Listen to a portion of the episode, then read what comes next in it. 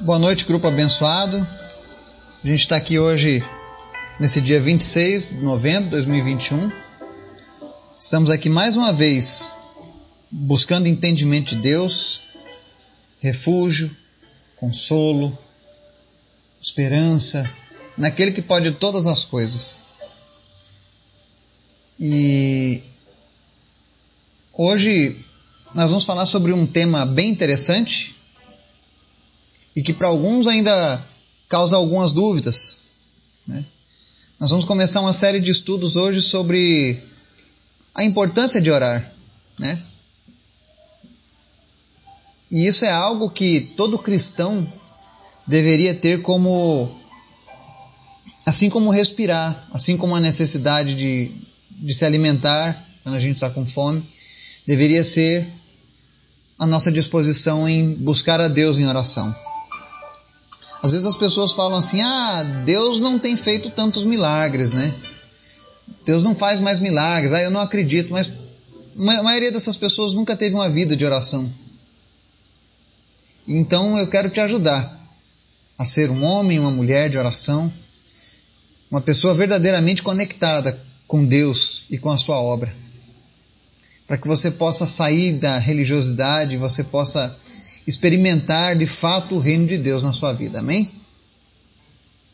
Então nós vamos fazer um estudo hoje e a primeira coisa que nós vamos aprender hoje é como orar, tá? Vão ser vários estudos ao longo dos próximos dias, então fica ligado, que você vai aprender algumas coisas na Bíblia, amém? Antes da gente começar o estudo, eu quero te convidar para a gente estar orando e intercedendo pelas nossas necessidades, tá bom? Senhor, muito obrigado. Obrigado porque o Senhor inicia mais um ciclo nas nossas vidas, onde nós temos a oportunidade de nos aproximar ainda mais de Ti, onde nós temos a oportunidade, meu Deus, de, de conhecer a chave que abre o reino dos céus em nossas vidas, não apenas no, no meio espiritual, mas também na nossa vida secular cotidiana. Que o Teu Espírito Santo ele venha nos direcionar nesse dia, para que nós tenhamos a sabedoria, o entendimento e nós possamos viver o Teu sobrenatural, Pai. Afinal, nós somos Teus filhos, fomos adotados pelo Teu amor. Por isso nós precisamos de Ti, Senhor. Visita cada pessoa que nos ouve, cada pessoa deste grupo. Manifesta, Deus, a Tua graça, Manifesta, Senhor, o teu amor, a tua justiça. Visita-nos nas nossas necessidades. Tu conheces as nossas necessidades. Tu sabes o que nós precisamos nesse dia. E por isso nós apresentamos a Ti, Deus, os nossos familiares, os nossos negócios, o nosso fim de semana que se inicia. Que o Senhor venha trazer paz neste fim de semana. Que o Senhor venha cuidar de cada um de nós. Repreenda, meu Deus, o espírito de morte, especialmente, meu Pai, daqueles que ainda não te conhecem, daqueles que ainda não têm uma vida contigo. Senhor, que nenhuma dessas pessoas que o Senhor tem nos dado se percam, mas que todos encontrem graça e salvação em Ti. Te apresento em especial, Senhor, a vida do Diego. E eu oro, Deus, para que ele seja curado da doença de Crohn. Todas as vezes, ó Deus, que alguém vier em busca do Senhor, nós vamos sempre oferecer a tua cura porque tu és o Deus que cura. E nós confiamos na tua palavra. Por isso, em nome de Jesus, nessa noite, visita, Senhor, a vida do Diego e cura ele dessa doença, em nome de Jesus. Também te apresentamos o Otávio, o João Luiz, o Victor. Nós te agradecemos porque o Senhor tem dado vida, mas nós pedimos, Espírito Santo, cura eles. Aqueles que estão com problemas nas vistas, ainda nos olhos, que o Senhor venha trazer a cura, que ele não perca a visão, mas que a sua visão, Deus, volte melhor ainda do que era antes, para que ele veja não apenas as tuas maravilhas neste mundo, mas que ele também possa ver o teu reino espiritual descortinado. Por isso eu te peço, Senhor, em nome de Jesus, restaura os olhos dele agora. Que não fique nenhuma sequela, se existia, meu Deus, algum, algum nervo, algum ligamento que foi rompido no acidente, em nome de Jesus, neurônios, nervos, ligamentos comecem a se juntar agora, comecem a, a dar sinal de vida em nome de Jesus. Toda rejeição a medicamento, todo o efeito colateral dos tratamentos que eles estão fazendo em nome de Jesus, nós repreendemos agora. E nós declaramos cura. Também te apresento, Senhor, a vida da Roseli, que sofre da fibromialgia, e nós oramos, seja curada agora em nome de Jesus, dessa fibromialgia. Visita cada pessoa, Pai, e traz cura para eles em nome de Jesus. Mas em especial, Senhor, fala conosco através da tua palavra. Nos ensina, Senhor. Em nome de Jesus. Amém. O texto de hoje nós vamos fazer uma leitura no livro de Lucas, capítulo 11. E a gente vai ler ele do verso 1 ao 13 hoje, na primeira parte do nosso estudo, sobre como orar. E eu digo isso porque nós temos muitas pessoas que fazem parte do nosso grupo que possuem esse desejo de ter um contato maior com Jesus. E de, muitas dessas pessoas nunca tiveram um contato de fato com uma vida de oração, ou era cheio de misticismo, ou era uma reza. Né? Para você que não sabe, a diferença entre orar e rezar na Bíblia. Né? A Bíblia diz que a oração é comunicação, contato com Deus, e a reza, segundo o dicionário, é uma oração repetitiva. E antes que você se ofenda com o que eu vou dizer, eu quero te falar que a palavra de Deus diz que Deus não se agrada de orações vãs e repetitivas. Deus gosta de um contato claro, objetivo com Ele. Como deve ser uma oração, uma conversa. Imagina você que você precisa pedir alguma coisa para o seu pai, para o seu filho, para sua mãe. Você chegaria diante dele e começaria a repetir um monte de coisa sem, sem nexo? Ou você iria direto ao assunto? Então é assim que Deus nos ensina. E é assim que o Senhor vai ensinar você através do Espírito Santo. Eu peço que, se você nunca teve contato com a oração e você deseja fluir em oração, peça ao Espírito Santo para lhe auxiliar. Eu já tenho recebido testemunho de muitas pessoas aqui no grupo que estão orando e estão sentindo a presença de Deus em suas orações. Estão sentindo a, a, a presença real de Jesus enquanto estão ali orando. E isso é algo para todo cristão, não é para apenas algumas pessoas. Amém? E o texto de hoje a gente começa aqui no verso 1 do capítulo 11, diz assim: Certo dia, Jesus estava orando em determinado lugar. Tendo terminado, um dos seus discípulos lhe disse: Senhor, ensina-nos a orar, como João ensinou os discípulos dele. Amém? Vamos ler só até aqui o primeiro versículo. Então você nota que Jesus ah, estava orando e assim que ele termina, os discípulos lhe pedem: Senhor, nos ensina a orar. Os discípulos poderiam ter pedido uma série de coisas para Jesus, não é verdade? Ensina-nos a fazer milagres, ensina-nos a pregar, ensina-nos a falar como você fala. Mas a convivência dos discípulos com Jesus já mostrava de uma maneira notória que eles compreendiam que um dos diferenciais de Jesus era o seu contato diário com Deus, com o Deus Pai. Lembrando que Jesus veio como homem e se despojou da sua glória. Mas isso não significa que ele abandonou a sua necessidade de estar em contato com o Deus Pai. E os discípulos eles aprenderam por observação, olhando Jesus orar que aquela ali era uma das suas fontes de sabedoria, de poder, de conhecimento que ele recebia com o Pai. Então eles pedem, Jesus nos ensina a orar. Então, se você nunca orou e você tinha dúvidas de orar, não, se, não se sinta envergonhado em pedir a alguém, olha, me ensina como é que eu faço para orar. Talvez você não precise mais porque agora a gente vai começar esse estudo, né? Mas isso é algo que até os próprios discípulos pediram para Jesus. E aí, após eles fazerem esse pedido, nós vamos ler agora do verso 2 ao 4. Né? Eu não vou me aprofundar aqui nessa oração do Pai Nosso, porque nós já temos um estudo sobre o assunto. Lá no nosso podcast, se você precisar, nós temos o nosso podcast, Mais Que Vencedores. Você vai encontrar no Spotify, na Google, né? E lá você vai ter mais de 400 estudos. Você vai achar lá o estudo sobre a oração do Pai Nosso, bem detalhado.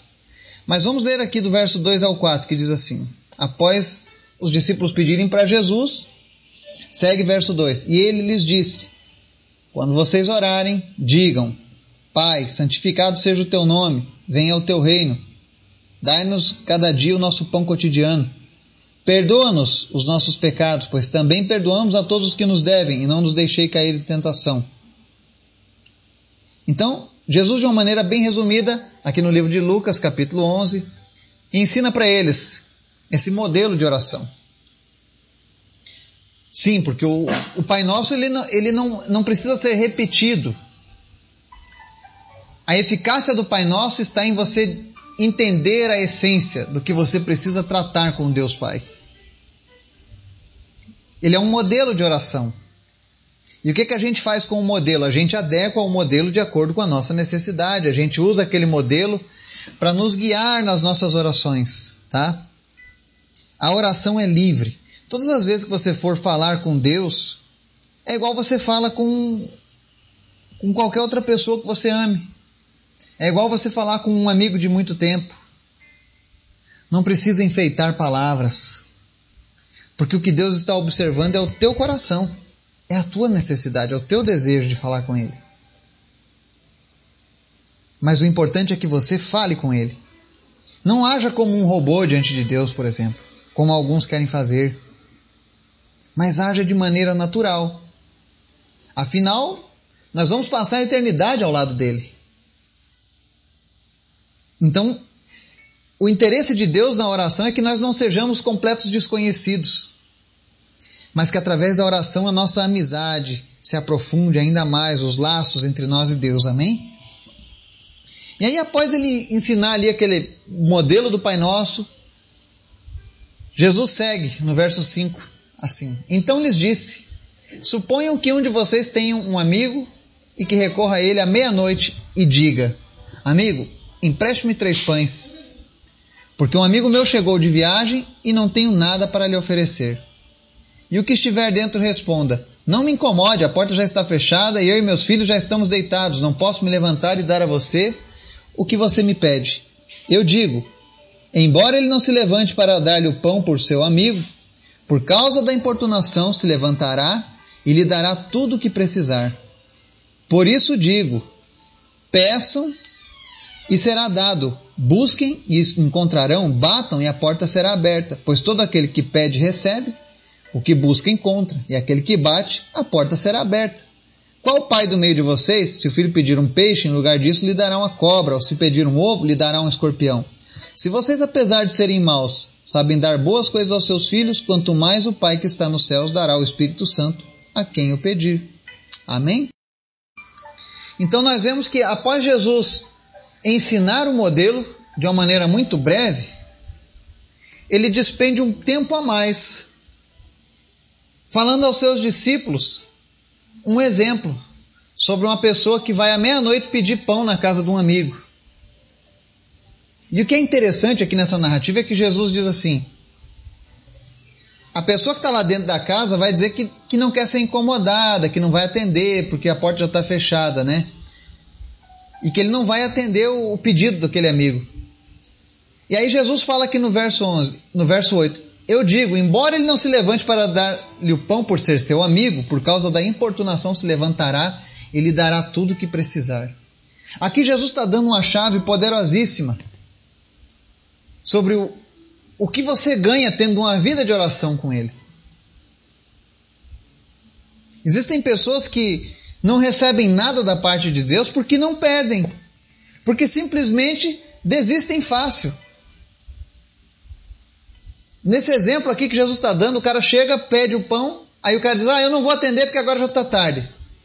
A maioria das pessoas, quando vai se dirigir a Deus em oração, quando ela precisa de algo, e ela não ouve a resposta satisfatória, ela desiste. E aí depois ela dá aqueles testemunhos. Eu digo testemunho, não testemunho. Que ela diz: Ah, Deus não me atende, Deus não, não se importa comigo, Deus não fala comigo, né? Talvez eu não seja especial. E eu quero dizer para você essa noite que Deus ouve os seus filhos. Mas Ele conhece o coração da gente. E Ele gosta de nos abençoar, mas Ele gosta que nós venhamos a compreender o seu agir também. E aqui Ele está dizendo sobre perseverança.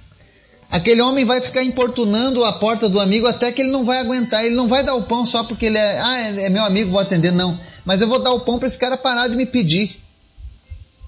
E quem está dizendo esse exemplo aqui é o próprio Jesus. É isso que é o mais interessante. E aí Jesus fala no verso 9: Por isso digo, peçam e será dado, busquem e encontrarão, batam e a porta será aberta. Não tenha vergonha de pedir a Jesus. É como se o teu filho, quando ele está com fome, ele pede. O bebê, quando está com fome, ele chora até ganhar comida. Até a mãe dar o peito para ele. Até alguém dar uma mamadeira para ele. Enquanto não derem, ele não para de chorar. E nós deveríamos aprender com eles. E quem está dizendo isso para nós é o próprio Jesus.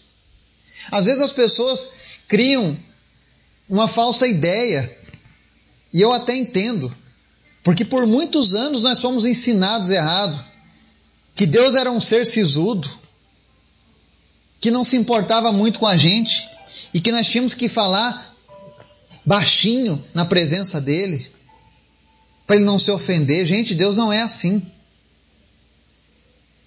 Ou você acha que um Deus que envia o próprio filho para morrer numa cruz, por amor a um bando de pecadores, que não eram dignos do seu amor. Você acha que Deus está preocupado com o tom de voz que você está orando? Ou com a roupa que você está vestindo quando você está orando? Não! Ou se você está pedindo coisas demais. Gente, Deus não é limitado. Nós somos limitados, mas Deus não é limitado. Se Deus já te abençoou muito na sua vida e você diz, não, eu não quero pedir mais nada porque eu já fui Peça pelos outros então, se você está satisfeito. Mas não tenha vergonha de pedir a Ele. Porque Ele diz: todo o que pede, recebe. O que busca, encontra. E o que bate, a porta será aberta. Não é o Eduardo que está dizendo isso, não é a religião que está dizendo isso, mas quem está dizendo? O próprio Jesus. Ele está dizendo: peçam para mim quando vocês tiverem problemas. Peçam para mim quando vocês quiserem alguma coisa. Eu vou compartilhar aqui um testemunho.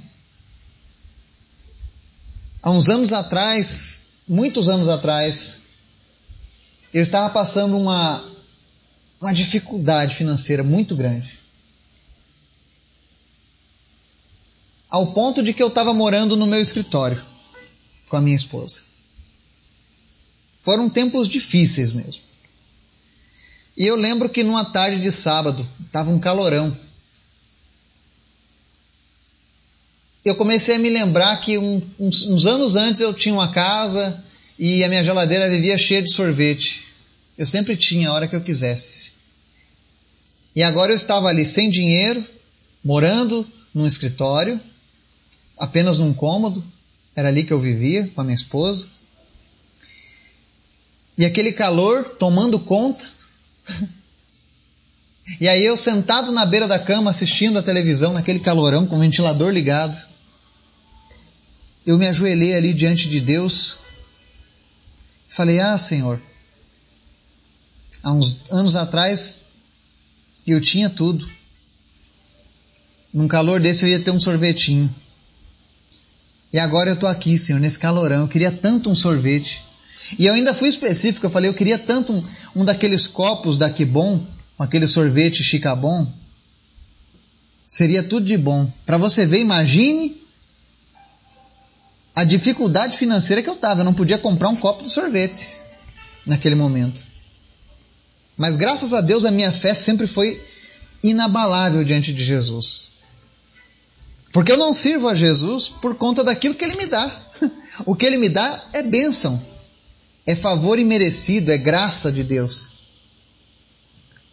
mas eu sirvo a Ele porque Ele é fiel à Sua palavra.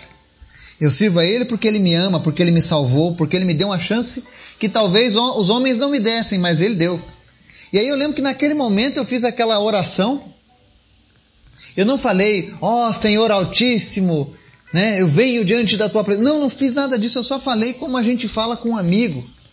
Eu falei, pai, eu queria tanto um, sorvete de chocolate do Chicabon. E pasmem, em questão de cinco minutos, me liga o meu cunhado. E eu achei estranho ligar naquela hora da tarde. Aí ele, Vargas, tudo bem? Eu falei, tudo. Ele, pois é, eu vim aqui no mercado pegar umas coisas e acabei sentindo de pegar aqui um, um potinho de sorvete. Só que eu não quero sorvete. Você quer para você? Eu falei, quero. Que sorvete é? Ele falou, é um chicabom do copinho.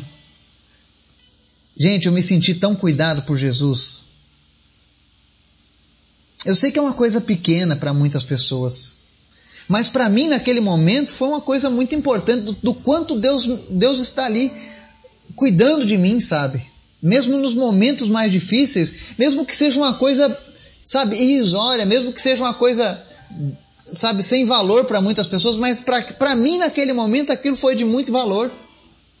Pedir apenas um sorvete para aplacar o meu calor. E aí eu me lembrei da passagem aqui do verso 11 desse texto de hoje que diz assim: Qual pai do meio de vocês, se o filho pedir um peixe, em lugar disso lhe dará uma cobra? Ou se pedir um ovo, lhe dará um escorpião? Se vocês, apesar de serem maus, sabem dar boas coisas aos seus filhos, quanto mais o Pai que está nos céus dará o Espírito Santo a quem o pedir. O próprio Jesus está dizendo: se nós, como filhos, pedirmos um peixe, ele não vai nos dar uma cobra. O que é que você precisa pedir ao Senhor? É uma cura? É uma viagem? Por que não? É um emprego melhor? É uma casa melhor? É paz no seu lar? É um relacionamento duradouro? Não existe uma regra do que você pode ou não pode, ou ah, eu tenho uma limitação de pedidos a fazer. Simplesmente converse com seu pai, ore. E durante a sua oração, fale para ele a sua necessidade, fale para ele dos seus anseios, fale para ele dos seus desejos e comece a se tornar amigo de Jesus. Muitas pessoas não experimentam os milagres porque elas não estão conectadas com o Pai dos milagres. E é por isso que nós estamos estudando sobre a oração. Porque o desejo de Deus é que todos nós aqui neste grupo estejamos ligados a Ele. Amanhã nós continuaremos o nosso estudo e eu garanto que nós seremos edificados todos os dias. E ao final desse estudo, nós teremos aí guerreiros e guerreiras de oração. Amém? Que Deus nos abençoe, em nome de Jesus. Amém.